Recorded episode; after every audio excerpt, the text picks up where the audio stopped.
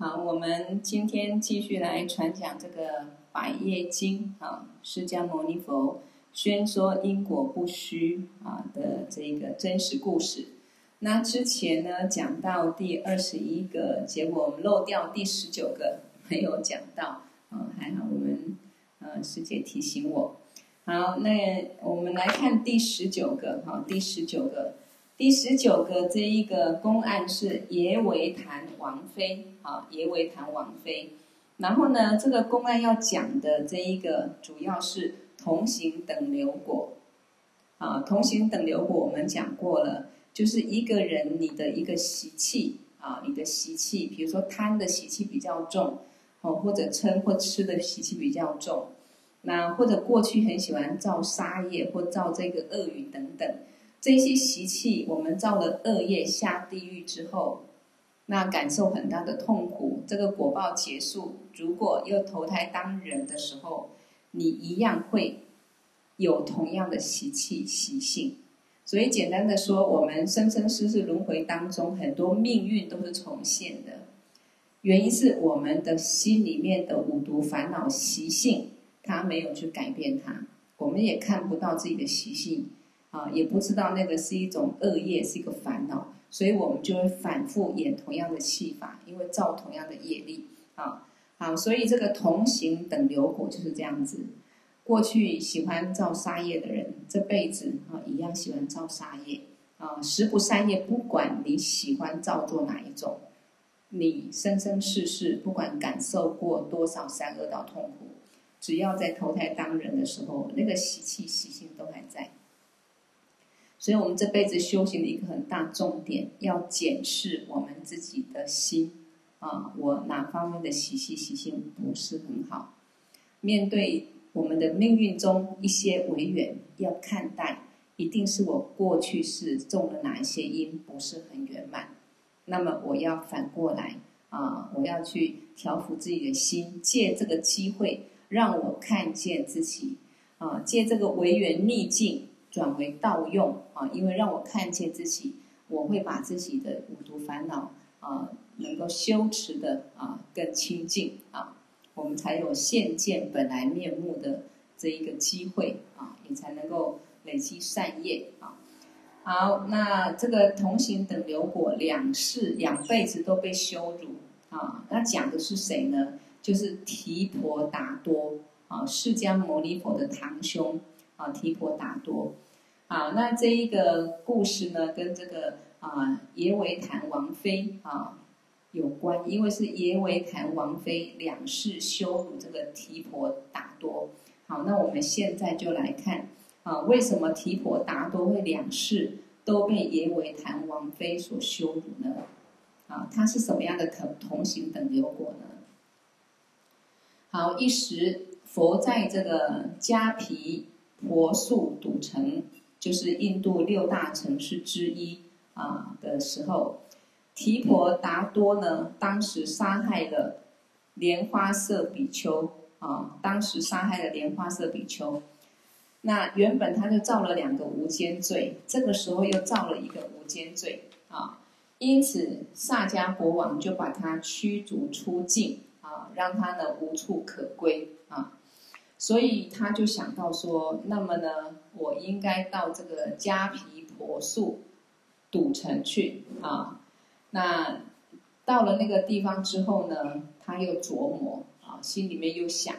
我现在要杀这个释迦比丘是没有能力，也就是说我没有能力杀掉这个释迦牟尼佛。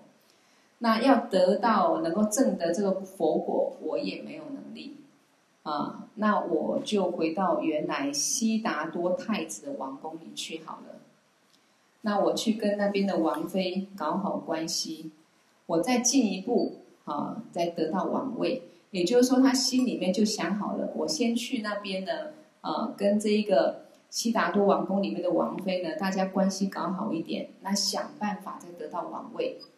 那心里面就做着这样的美梦啊，所以经他已经这个。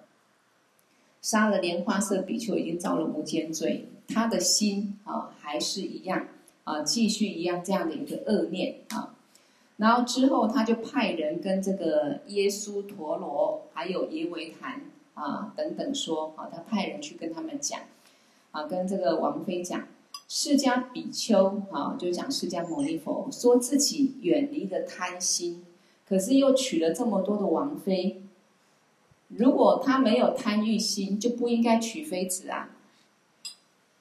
啊，不应该娶那么多个老婆，啊，不应该娶妃子啊！那这种做法呢，很不如法，啊，是不对的。那如果你们对这个提婆达多有信心，就跟他商量，呃，他想做国王，啊，就说这个提婆提婆达多很想做国王，啊，先讲释迦牟尼佛的坏话，说他就是。并不是真的没有贪心，所以娶这么多王妃。那么现在提婆达多想做国王，你们可以跟他商量一下啊。听了之后呢，这个两个王妃啊就一起商量对策，也就这个耶稣陀罗跟这个耶维昙王妃就商量对策。后来他们决定怎么样呢？他们说：我们如果直接哈要制止这个提婆达多，可能不太好啊，直接跟他。呃，冲突了，可能不是很好，不如让他就来王宫，我们当众在奚落羞辱他啊，再到时候给他好看啊，给他难看。于是呢，派人就告诉提婆达多说：“我们很乐意让你来宫中，那有什么事情我们一起商量，会让你如愿以偿的。也就是说，你想当国王可以，我们有机会让你当国王。”那提婆达多听了之后就非常非常的开心啊，欣喜若狂，马上呢啊赶赴到宫中去。那当时宫中还有悉达多太子的法座啊，也就是说，虽然悉达多太子已经出家了啊，但是他的法座还在。那这个提婆达多就得意洋洋的想要做这个法座，想啊做这个太子的法座。可是呢，所有天人都认为很不如法，所以马上就把法座用神变隐藏起来，所以他就看不到法座，就没办法去做这个法座。那耶维昙王妃带着所有的王妃坐在这一个宫门前面的台阶上，准备要接待这个提婆达多啊，就等他。那么耶维昙独自坐在比较高的地方。当他看到提婆达多得意忘形的走来，内心觉得好笑啊，因为他想说哇，他啊稳可以来这边当王了哈，所以就得意忘形的走来。内心那这个耶维昙王妃心里面觉得很好笑，因为这是他们的伎俩，所以就上前假装殷勤的说：“欢迎您的到来。”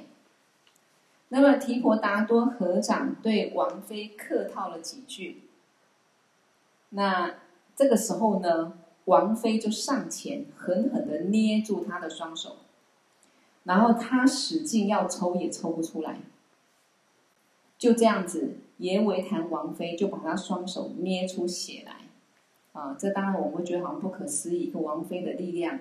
他能够把这个提婆达多的手，啊，捏到捏出血来啊。可是事实上就是这样子啊。那提婆达多很痛，疼痛难忍，啊，那继续呢？王妃又把他摔倒在地上，狠狠的去踢他。所有的王妃们也一拥而上，啊，以各种东西来砸他。那有的用牛粪打他，有的用油烫他。最后他狼狈不堪，遍体鳞伤的回到了他的眷属果嘎勒嘎那里。好，我们说提婆达多为什么会这么这么狼狈啊？第一个，他先怀一个贪念，啊，怀一个贪念，怀一个恶心，啊，所以他来到这边之后呢，这个耶维昙王妃啊，已经心里面想好了跟众王妃要怎么去奚落他，所以就把他手捏出血来，啊，然后打他、砸他，用牛粪、用油啊打他、烫他等等，啊，好，那。这一个呃提婆达多，他就回到果嘎乐嘎之后，果嘎乐嘎的人就问他：“你今天运气不错吧？去王宫跟王妃享乐，一起享乐吧。”因为他去的时候呢，他一定跟人家讲说：“等一下，麦克风，等我一下哈。他一定跟人家讲说，他是要去啊、呃、这一个王宫里面啊，那准备可以登上这个王位。不好意思，麦克风有点，等我一下。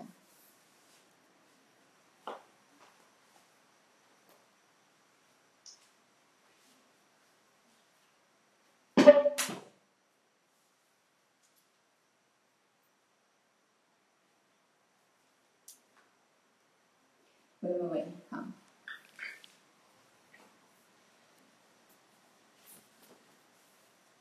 好，所以呃就是这样子啊，所以他并不是如愿以偿，反而很狼狈的回来哈。OK，所以当人家问他说：“你今天运气不错吧？去王宫跟王妃一起享乐。”这个时候提婆达多呢十分尴尬。那诸比丘们得到这个事情之后呢，就双手合十啊，然后禀告这个佛释迦牟尼佛说：今天耶维昙王妃等，他们当众羞辱了这个提婆达多。那释迦牟尼佛就说：耶维昙王妃啊，耶维昙夫人，不只是今天羞辱他，过去世也曾经羞辱过他。在很早以前，印度鹿野苑有一个梵师国王，啊，这个梵师国王就是提婆达多的前世。然后呢，在离印度不远的这个布德哈拉城市，也有一个自在部国王，他是释迦牟尼佛的前世。这两个国家因为一些嫌隙，就是大家一些怨怨气，互相就作战，残杀了很多人。那有一天呢，这个梵师国王就跟所有的众臣们在讨论一些有关女人的事情。梵师国王就问大臣们说：“哪些女人长得最漂亮？你觉得呢？”然后群臣每个人都有各自的说法。其中有一个人就跟国王说：“他们所见的都比不上自在部王妃啊，就是耶维昙夫人的前世。”也就是说，所有的这个王妃都比不上这个自在部王妃啊，自在自在部国王的王妃啊，她貌美不是其他女人可以比的。那么听到这句话之后呢，梵师国王就升起了很大的贪欲啊，就想得到这个美女啊，心里面就想说，无论如何，我一定要得到得到这个自在部王妃。但要得到她，只有。先平息两国的战争，然后缓解彼此的矛盾之后，我再找机会。啊，这个就是他一个贪念，啊，一个贪念又生气，于是便设法跟自在部王国王言欢和解了。那过了一段时间，他专门派人告诉自在部王的王妃说：“我们两国和和了，我的心在意的是你，能不能给个机会？”我们两个面谈，好好的聊一聊。那么自在部王妃就把这件事情悄悄的告诉了啊这个自在部的国王，而且说，如果您同意，我想召集众人来当众羞辱他。啊，羞辱谁？就是这个范氏国王啊，也就是这一个后来的我们刚讲的啊这一个提婆达多。哈，好，那。这一个他讲的这个自在部王妃跟国王讲好了哈，好，那所以呃，国王也同意了。那接着他又安慰国王说：“请您放心，我会处理好的，您不要过于计较啊，因为呢，这个自在部国王要让他的妃子跟这一个。”啊，范氏国王见面啊，心里面难免会有一些想法，所以这一个自在部王妃就跟他说：“啊，您不要太计较啊，放心，我会处理好。”然后自在部王妃就派信使跟范氏国王啊说：“臣妾明白陛下的心意，可是有碍于自在部国王。如果您是真的很有诚意，最好先杀掉他，也就是先把自在部国王杀掉。”我们两个比较好办事。当然，他的心意不是真的要让他杀掉自在部国王，而是先啊讨他信任。那么范斯国王得到信任后呢，啊，得到得信之后呢，啊，觉得这个很容易做到，所以马上又恶化两国之间的关系，啊，而且派四大军队要攻打自在部国王。那有一天早上呢，整个布德哈拉城被包围的水泄不通了，自在部国国王手下的一些人也被杀害了。这个时候，王妃又派人对这个范氏国王说：“你杀下面的人有什么用？你的目的是为了我。那么现在本宫仅有我独自一个人在，你穿上一套普通的市民的衣服就是了。啊，穿一套普通的衣服啊，市民的衣服来就可以了。”那范氏国王信以为真，马上迫不及待的找了一套破烂的啊衣衫就换上了。溜进了王宫，这个时候，自在不王的王妃突然抓住他的手，高喊：“自在不王、王子们、大臣们、商主们，范师国王非法偷进我的、偷溜进我的宫地宫里头，要行邪淫！”啊，就这样大喊：“你们快来啊，快来啊！”那自在不国王进来就说：“你身为国王，却溜进我的宫中，想要行邪淫。”啊，对我的王妃啊不礼貌，实在不如法，应当呢给你处刑罚。那么自在部王妃就说：“杀了他没有太大意义，不如我当众羞辱他，再让他滚啊！”那于是王妃就去狠狠的踢他，那众人也用各种东西打他，一样用油烫他，好让他也是啊。半死不活的离开了自在不王的这个王宫啊，好，那么这个故事呢，两度这个提婆达多啊被羞辱啊，一次是提婆达多啊贪这个王位回这一个啊这一个嗯悉达多的这个太子的王宫里面啊，想要去啊占有这个王位，那一个是他当范师国王的时候呢。啊，想要得到这个自在部国王的王妃的王位啊，所以他两度都被羞辱啊，这是同行感受等流果。他贪色啊，或者贪执王位这个欲望，这个习气没有改变啊，而且呢，因为生起恶心，所以呢，不惜想去啊杀害的这个对方，想去杀害这个悉达多太子也好，或者后。之前想去杀害这个犯嗯自在部国王，为的就是想得到他的达到他的目的，所以他的结局就是被羞辱啊，然后而且很残酷的被羞辱啊，用油烫他啦，打打得半死啊不活的啊。好，那释迦牟尼佛说：众比丘，当时自在部国王就是现在的我，就是释迦牟尼佛，就是我现在。王妃就是现在的耶维昙王妃啊，他的王妃。那么范师国王就是现在的提婆达多。所以这个公案说明了什么？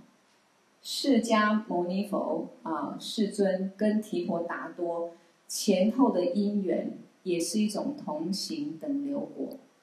啊。所以为什么这个提婆达多又想伤害世尊？因为过去世的这个仇怨，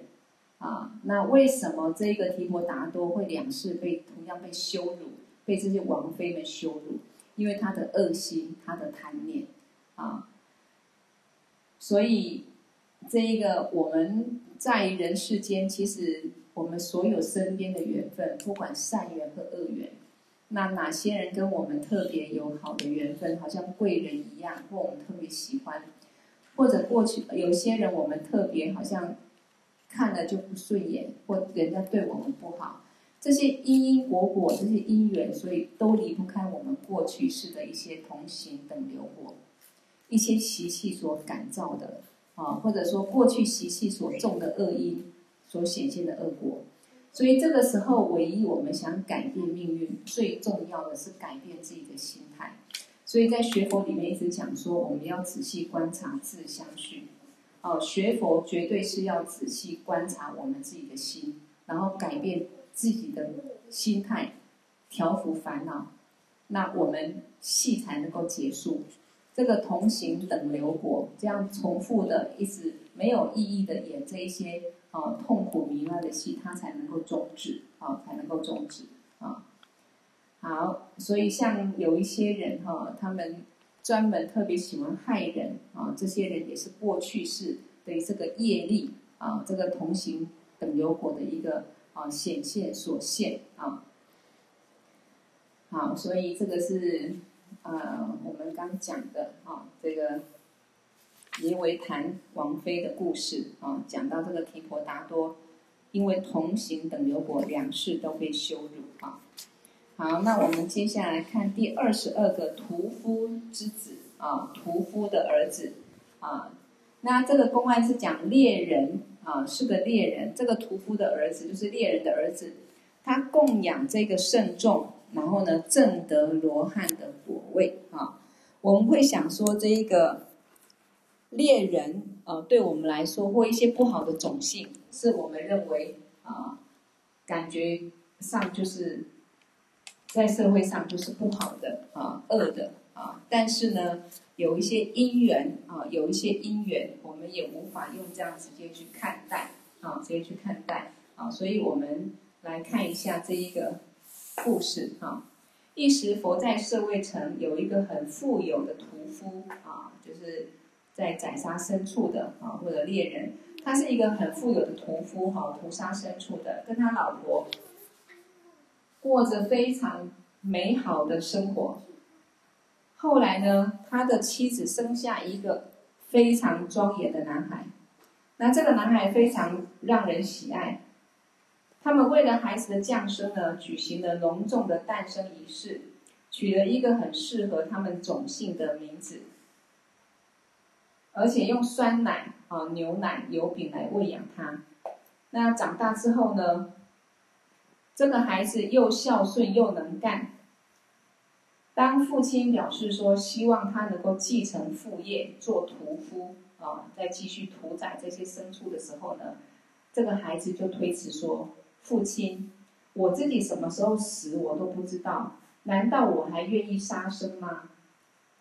也就是说，我自己都不知道我什么时候会死亡，为什么我要伤害其他生命呢？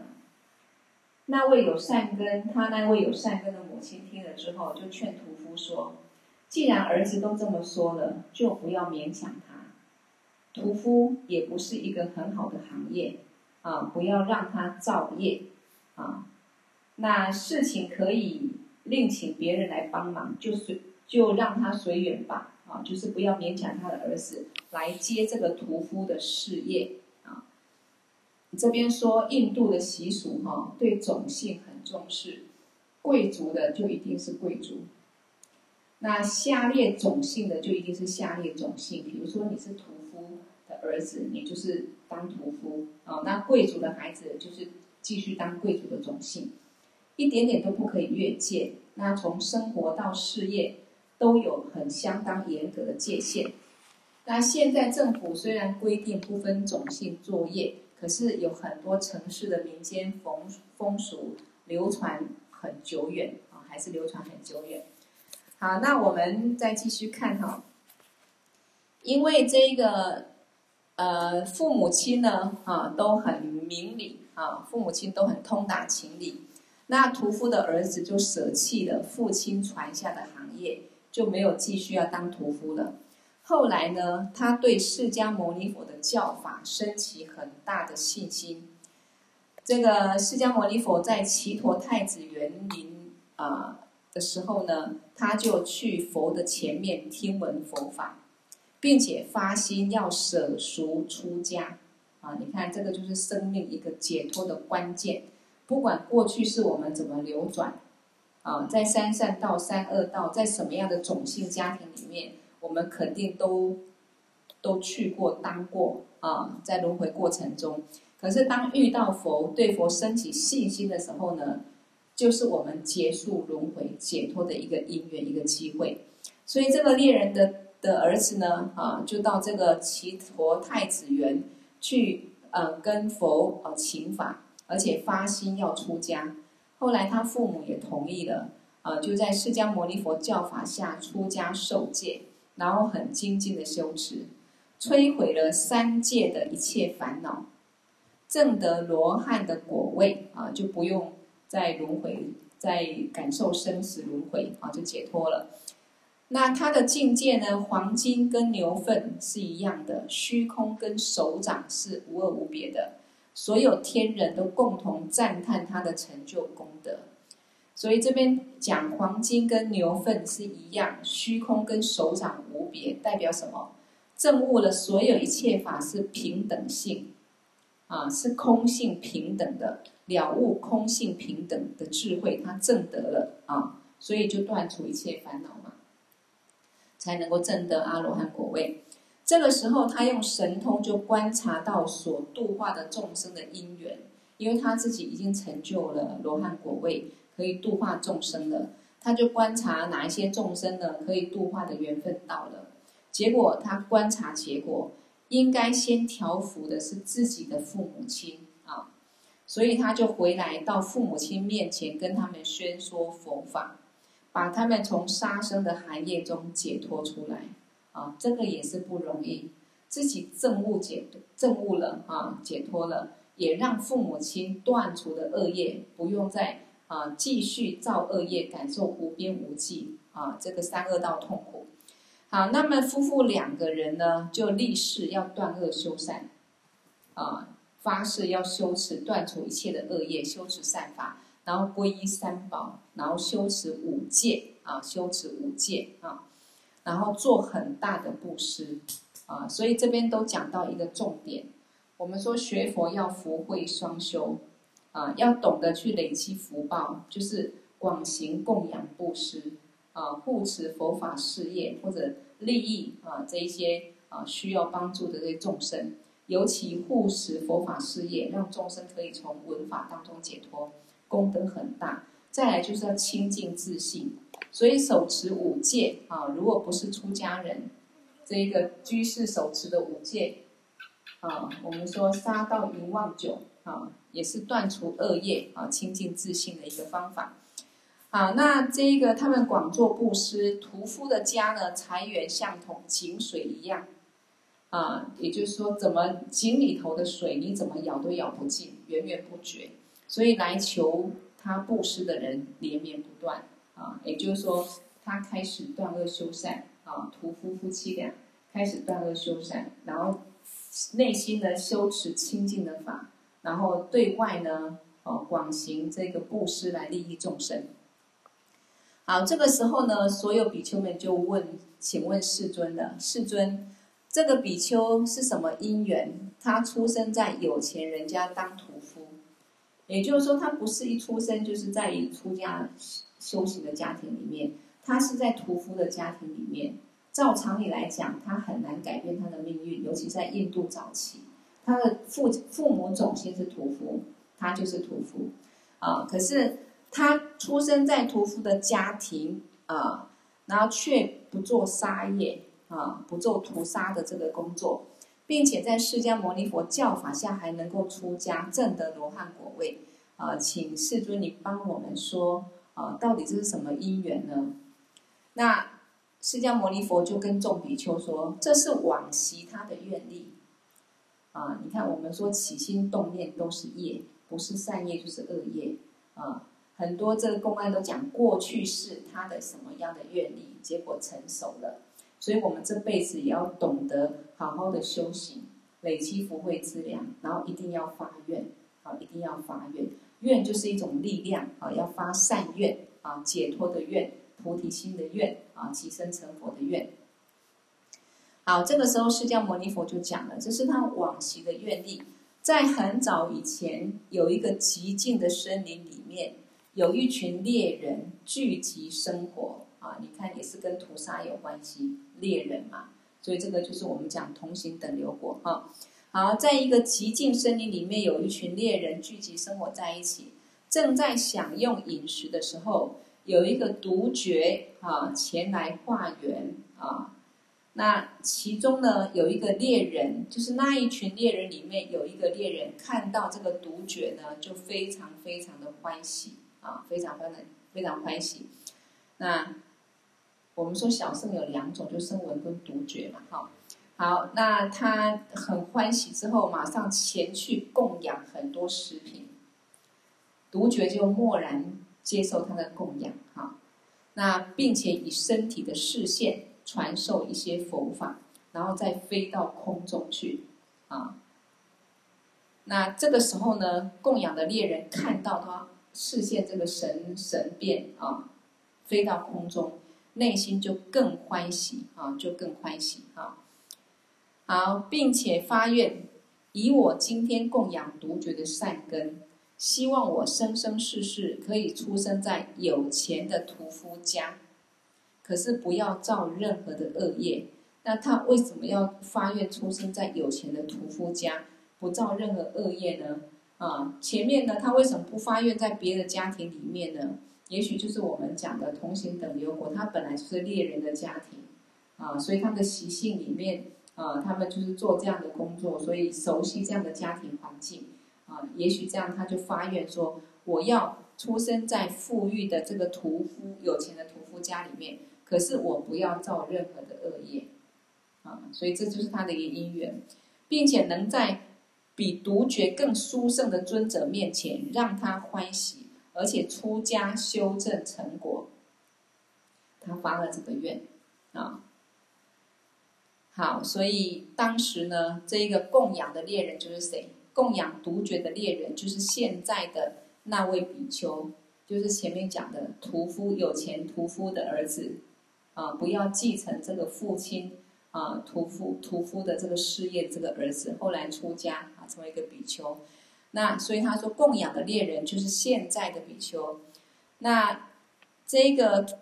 院中的这个比独觉更殊胜的尊者，他说要遇到一个比独觉更殊胜的尊者面前，让他欢喜啊，而且要出家啊，正果。所以这一个他发愿里面，希望遇到比独觉更殊胜的尊者，就是我。啊，释迦牟尼佛说就是我。当然，佛是已经是最究竟的成就者，当然比独觉来讲是更殊胜的尊者，没有错啊。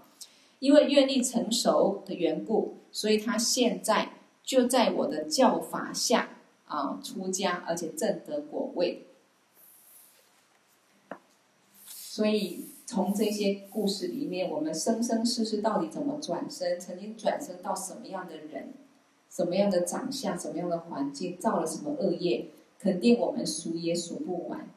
可是有一个重点，是我们这辈子如果你看懂轮回没有真实意义，轮回的本质都是痛苦，而且如果失去人生，或这辈子又造很大恶业，肯定是要继续感受无边无尽的痛苦。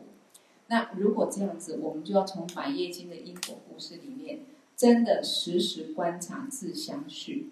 啊，谨慎自己，这样子才能断除自己以前的这一些啊同行等流果，再造同样的业力，啊，不断的在命运流转，啊，继续轮回，啊，啊，所以我们要发好的愿，而且这辈子我们已经入了佛门也好，或者有的还虽然还没皈依，也接触到佛法，有机会皈依三宝，啊，尤其皈依这个密圣、殊胜的修行成就者，我们就应该去珍惜这辈子的缘分。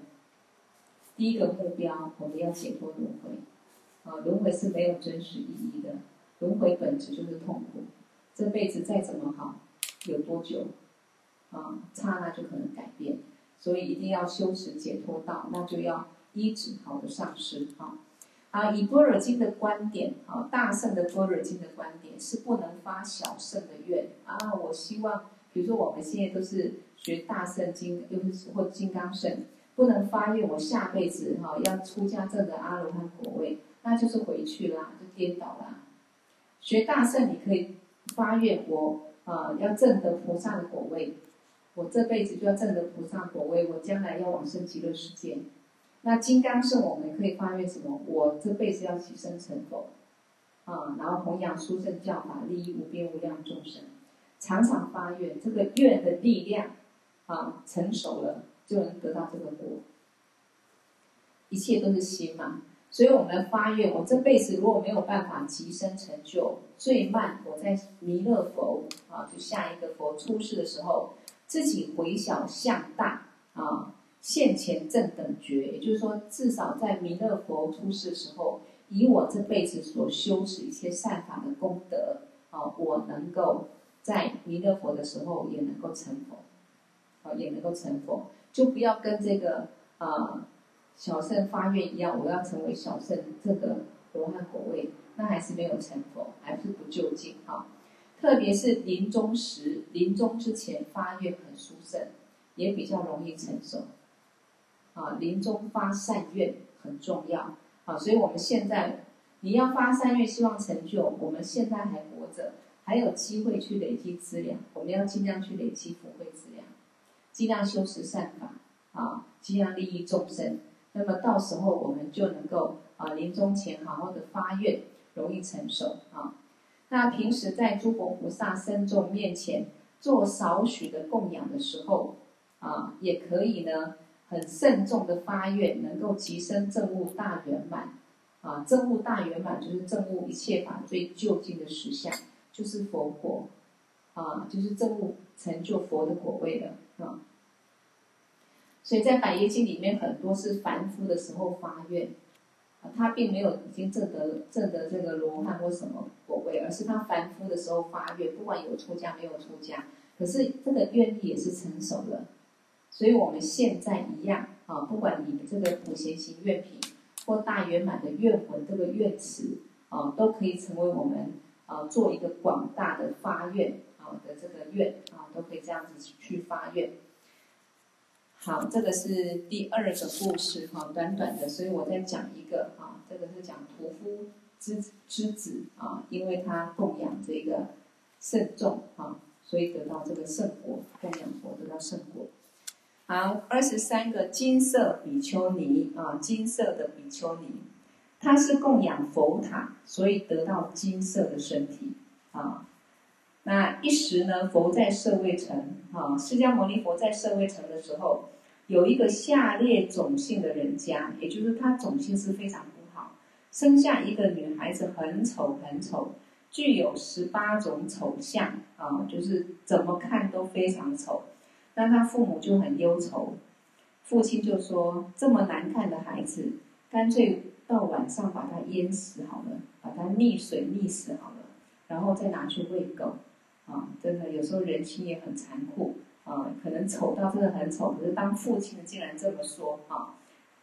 所以人性很恶的还是有啦。那母亲就说：“夫君，您不要这么说啊，不要这么说，杀人是天理所不容的。啊，杀人是天理所不容的。啊，所以讲到这边，孩子长得很丑，要把他杀掉。啊，那这边翻译的人就说：现在无论是在西藏还是在汉地，好像中国大陆。”提倡呢，搞这个计划生育来控制人口，哦，人口太多了，所以呢，就很多无辜的生命就被杀掉了，而且还给予奖励，变相的杀人也变成合法的杀，所以这个就是一个末法啊，真的是一个一个很大的一个业力啊，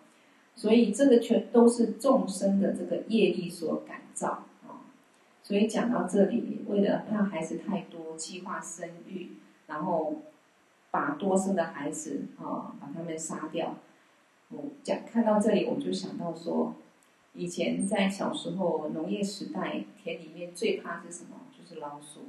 老鼠很猖獗的时候，那么我们人们也是想尽办法，怎么样去毒害这个老鼠。然后之后呢，学校会鼓励什么？学生呢，每一个人把死掉老鼠的尾巴捡起来，剪掉。然后呢，做带来学校，你带的越多，哦，就给越大的奖励。哦，我印象中那个时候会这样子。我们现在想着老鼠死掉很臭，啊，一定碰都不想碰。可是你看，在任何的时代，有时候我们觉得很多事情不可思议，可是不同的时空背景下，什么事情都可能发生。好比以前在战争所，比如说啊，这个春秋战国时代啊，或很多战乱的时代。你看多少人要被因为战争而被屠杀，那不残酷吗？很残酷。对我们现在来讲，我们很幸福，没有遇到这样的境。可是不同时空背景下，真的众生唯一就是以无明啊，所以随着贪嗔痴慢疑的烦恼，随着不同的文化见解邪见啊，都一直造恶业。所以为什么轮回是苦？所以我们在人世间也不要希求我要多幸福，我一定要拥有怎么样子啊？我们人世间任何凡人的努力，怎么希求都不会得到真正的永远的幸福安乐，不可外境上、外向上，可能你可以得到多赚一些钱啊，买漂亮一点的房子啊，开好一点的车子啊，把自己弄得漂亮一点，暂时健康一点。可是到最后呢，他都没有办法如愿，一一都要面对衰败啊！这个是一个真实啊，是一个真实。所以其实呃，轮回之中，在人世间也好，众生众生主要就是贪嗔痴三毒，或贪嗔痴慢疑五毒烦恼很粗重，才叫众生啊，才会成为六道轮回的众生。如果我们断除烦恼障，我们就是阿罗汉了。啊，我们断除烦恼障，啊，清净的习气障，啊，得到十地菩萨果位，我们就是菩萨了。我们最后二障断除，啊，两种障碍，习气障所知障，啊，烦恼障所知障，啊，或者说烦恼障、习气障都断除了，我们就成佛了。所以心嘛，这一切都是心嘛，啊，不是这个身体嘛，这个身体是千变万化的，我们也换过很多身体。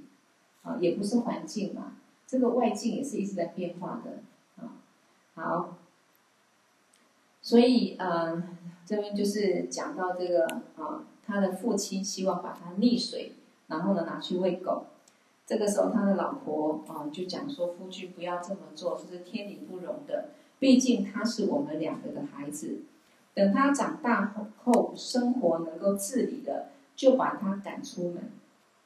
那丈夫听了呢，想一想就同意了啊，至少让他能够独立嘛，再把他赶出去。从此之后，他们就把他关在家中，悄悄的喂养，因为不要让人家看到啊，觉得没面子，很丑。那也不让任何人知道，也不让任何人看见。到他能够独自行走的时候，父母就把他赶出家门，流浪街头，四处行乞。所以他每天呢，食不充腹，衣不蔽体啊，就是没饭吃，没衣服穿。本来面貌就非常非常的丑，又染上严重的麻风病，实在痛苦难忍。啊，这个麻风病，我们在很小的时候啊，家乡啊附近有人得过啊，看过啊，全身就是那种样子，真的看起来很可怜啊，很辛苦啦，很不好看。啊，所以很痛苦难忍，在街道上辗转乱喊啊。那阿难尊者看到这个情景，升起很大的悲心，就很温和的语气问他说：“女孩，你是谁？怎么会变成这样子？”那当这个女孩神志还清楚的时候，很悲伤的对尊者祈求说：“尊者，这是我上辈子的业力所感召，才会这个样子。”祈求尊者把我的恶业消尽。那么这个尊者呢，就很悲悯的安慰他。哈，阿难尊者就很悲悯的安慰他：你不用担心，我教你修持善法，以善业的力量来消尽你的恶业。啊，就是说我教你怎么去修持善业，用什么方法可以快速消除你的恶业。好，所以就从别的地方找来一些芝麻油，还有这个供香等等，而且把它带到佛的这个法塔跟指甲塔，也就是说供佛的头发跟指甲的这个塔的前面，让他呢去供香、去供灯啊、去涂香啊，然后还有供花等等啊，做了种种供养。那这时候，几孤独长者刚好也来到这个地方，看到了这个情景，就问阿难尊者说：“阿难尊者，将事情的，他就问阿难尊者，然后呢，阿难尊者就把事情的经过跟这个长者说，啊，那结果这个几独几孤独长者看到丑女没有衣服穿，就升起慈悲心，也给了她一件衣服。同时呢，这个啊，我等大师便知佛陀就是释迦牟尼佛，知道了这个可怜的女子，就亲自啊亲临，亲自来到这个塔的前面。丑女看到这个释迦牟尼佛三门极净啊，非常清净啊，相好庄严，非常圆满啊的这个金身，马上升起很大的信心啊，这个就是快速消除业障的关键。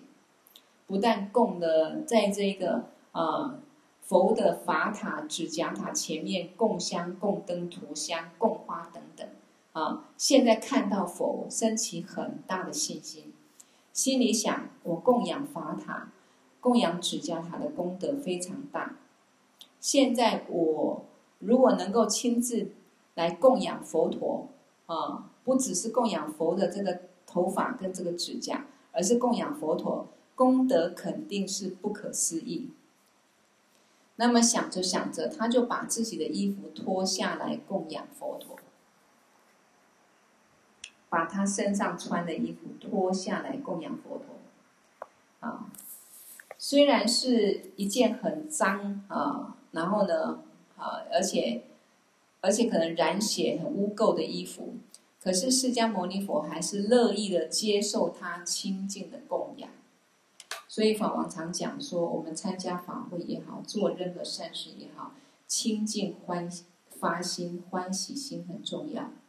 啊，这样功德才会大。如果我们做了供养后悔，或到处去宣宣扬啊，或者说啊内心发心不清净，功德就不大啊。所以他供养一件脏脏的衣服，因为他身上也没什么，就剩下这件衣服，他脱下来供养佛啊。他的发心是清净，是欢喜的啊，诚信的，非常有信心，所以就做了清净的供养。他无比欢喜，在佛前合掌祈祷。后来他在对佛的欢喜心中，他就死掉了。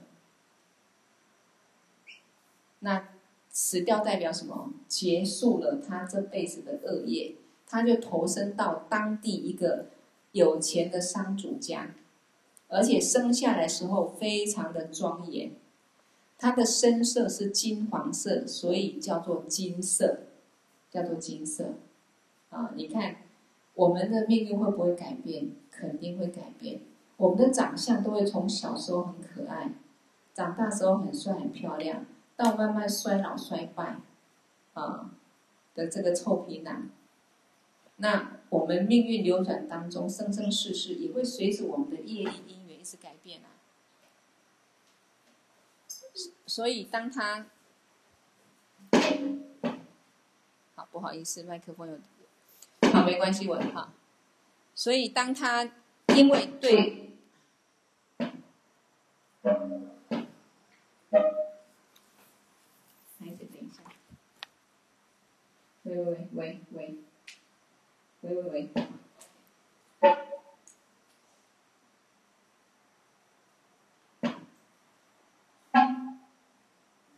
所以，当他在这个。好，佛前看到佛，升起信心，而且供养佛。你看，他哪怕只是供养一件衣服，脏脏的衣服，但是他的清净发心，可能比我们供养很多财富还来的功德大。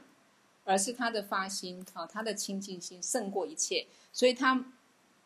后来啊，欢喜合掌之后死掉了。他这辈子丑女的相，啊，还有种种的恶业呢，就结束了，啊，就结束了。好，所以他就转生成一个啊、有钱人家的孩子，而且长得非常的庄严，而且是金色。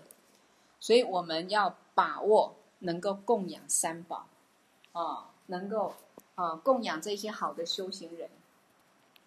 能够做任何利益众生的事，我们要很欢喜心去把握机会啊、这是累积广大福报的机会。好，那商主呢，这个家用牛奶、酸奶、油饼来喂养这个孩子。那金色呢？刚满七岁就对佛生起信心，求父母同意他在释迦牟尼佛教法下出家。他出家之后呢，日夜非常的精进，很快就灭尽了烦恼，得到罗汉果位。所以各位讲到这里，那我们现在也具足怎么样的条件？第一个，我们遇到了三宝，遇到了尊贵的上师转世活佛，等于跟遇到真佛现前是一样。我们也在这个上师的座下，能够听闻到这么殊胜的啊，一步步的成就着他们所造的经论，引导我们怎么去实修正悟。那么我们也有机会护持上师广大佛法事业，利益众生。所以，我们这辈子啊，不要说来世解脱，这辈子要提升成佛，肯定也有很大的机会啊，就在于我们的心，我们会不会如实的去啊去闻思修啊？好，所以后来这个金色就啊证得罗汉果位啊，然后成为具有大神通的罗汉。以后呢，他用。他用神通观察自己的前世，知道阿难尊者啊，把他从十八个丑相的劣种中救出来啊。本来他是长得非常的丑，然后他对阿难尊者特别的感激，天天恭敬的供养阿难阿难尊者。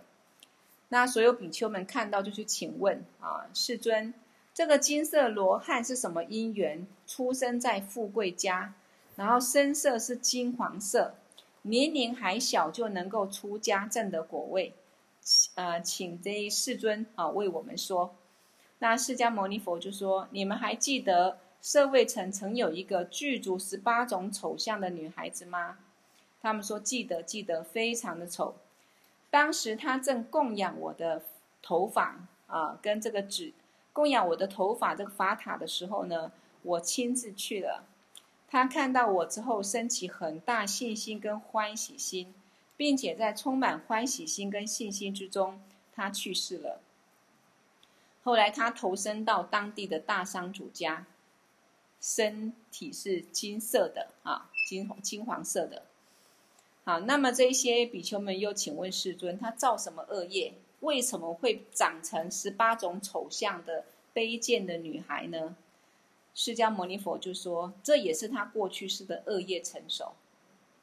早在人寿两万岁，有人天导师如来正等觉迦叶佛出世的时候，印度鹿野苑呢有一个施主啊，他家里头有一个女儿，长大之后对迦叶佛也是很有信心，祈求父母同意他出家。但是出家之后呢，他个性刚强。”恃才好胜，因为家里很有钱，所以他就好胜心很强，常常恶口骂人，骂人家贱人，骂人家丑人，啊等等。所以我们会发现一件事情：不管我们现在已经学佛修行了，或者说已经出家的人，如果没有透过闻思修改变自己的习气、自己的烦恼啊，自己一些粗重的习气。可能我们出家之后，或者说我们学佛修行很久了，还是一样会造很大的身口意的恶业，那么这个业力就更重了。所以这个女孩子虽然对佛有信心，也出家了，可是常常恶口骂人家贱人、丑人等等，哈。所以像我们有时候会帮人家取一些不好的外号，其实也是不好的啊。那这边就讲了说，把诸仁波切在大圆满前行里面。有讲一个公案，有一个人常常替别人取绰号，叫牛头马面啊，你长得像牛头马面。后来这一个帮人家取绰号的人，他自己就转生成有一个身体，可是十八个头的众生啊。所以大家平常讲话呢，尽量要文明一点、礼貌一点，不要习惯去说别人的啊，帮人家乱取绰号或恶语讲人。好，所以我们说这一个骂人家丑人、贱人，这个出家人后来，啊，他自己呢一生就修持犯行，也就是说他常常恃才好胜、骂恶口骂人之后，后来他有忏悔了，那一生之中呢就修持清净行，就不再呢身口意就尽量不造业。那临终哈、啊、死亡之前，他就发愿了，这辈子出家，希望这辈子出家。啊，修持虽然我没有成就，那希望我出家的功德，我能够在释迦牟尼佛的教法下，让佛很欢喜，能够出家证得罗汉果位。也就是说，当下他出家那一辈子没有把握住了，自己也造很大恶业，但是他忏悔了，发了这么一个愿。那他也发愿，希望他恶口骂人的恶业不要成熟。可是因果不虚，不可能成熟，所不可能不成熟，所以骂人的恶业就先成熟了。他就投胎出生成一个具有十八种丑相的，而且种性非常低劣的家庭里面，那感受那么大痛苦，啊，差一点被他的父亲把他溺死，啊，把他淹水淹死，然后把他喂狗吃掉了，啊，后来也经历很大的痛苦。这个就是恶业的果报啊！但是他后来遇到佛，对佛升起信心，过去善愿也成熟了啊！所以呢，释迦牟尼佛说，后来他遇到我，升起信心，出家证得阿罗汉果位。所以呢，前后的因缘就是这样子。所以我们也是活在因缘当中啊！我们不知道过去是怎么样子啊，但是我们肯定。可以决定自己的未来事啊，尤其现在一样遇到佛，遇到殊胜的正法，我们可以结束了啊，这辈子也可以成为最后有啊，结束了这一个轮回的噩梦啊，可以解脱，甚至可以起身成佛，那就是看我们对佛、对上师三宝的信心啊。如果我们有这样的信心，我们也真的好好的愿意多上课闻法。来了解佛法的含义，它的密意，然后常常以这些正知正见来护持我们的心，啊，来修持空性，修持菩提心，修持清净见。那么假以时日，啊，我们就真的可以花开见佛，啊，所以我们大家就一起鼓励啊。那在这边呢，也顺便跟大家说，我们学佛好好上课，有了这些观念之后，有了正知正见之后。我们也要真的以悲心去利益众生，好，所以在下个礼拜，我们一年一度的超度祈福法会，尤其是这一些书生的天法，佛所传下来的文武百尊见即解脱、闻即解脱法，可以超度这一些不管历代祖先或者冤亲债主，让他们可以听闻这个法而解脱啊，不是只是啊我们诵经功德回向，所以它是很不同的。殊胜的一个意义，而且我们在这一个法会当中，不管你有多大多小的能力，你只要欢喜心去参赞护持这样的一个佛法，也等于护持到呃上师一个佛法事业，功德是不可思议的。好，所以我希望大家能够把握，如果还没有报名的，哦，就各到场，哦，赶快去报名，让自己有机会把握一次机会，累积资粮。那如果不知道去哪里报名的，也可以跟我说，啊，那我再帮大家啊写这个超度或祈福牌牌，啊，所以希望我们把握能够闻法就认真闻法，清净我们的烦恼；把握能够累积资粮的机会，我们也尽量做，尽量去发心，这也是练习啊断除我们对财富的贪执，啊，那也培养我们的慈悲心、菩提心。好，好，那我今天就讲到这里。过去佛、现在佛、未来佛所有成就功德，以及我们今天上课的功德，一起回向众生，都能获得究竟圆满的菩提佛果而回向。给我第六祖大颂却萨摩诸九年，作瓦吉将马律巴迭伊萨拉归巴修。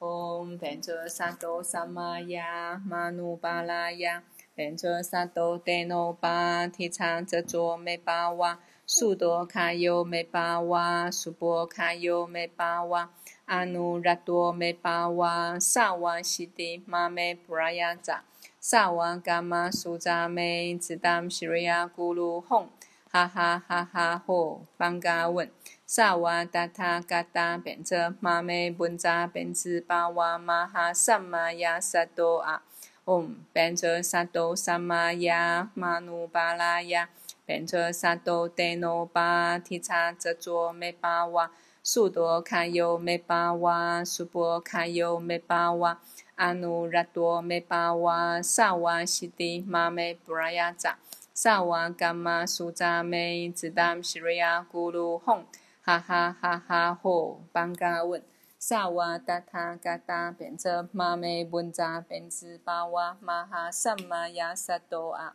唵变则萨多萨玛雅玛努巴拉雅，变则萨多德诺巴提查则卓美巴瓦，苏多卡尤美巴瓦，苏波卡尤美巴瓦，阿努拉多美巴瓦，萨瓦西迪玛美布拉雅扎，萨瓦伽玛苏扎美，兹达西瑞亚咕噜吽。哈哈哈哈！吼，班嘎问，萨瓦达他嘎达变则玛美文扎变兹巴瓦马哈萨玛亚萨多啊。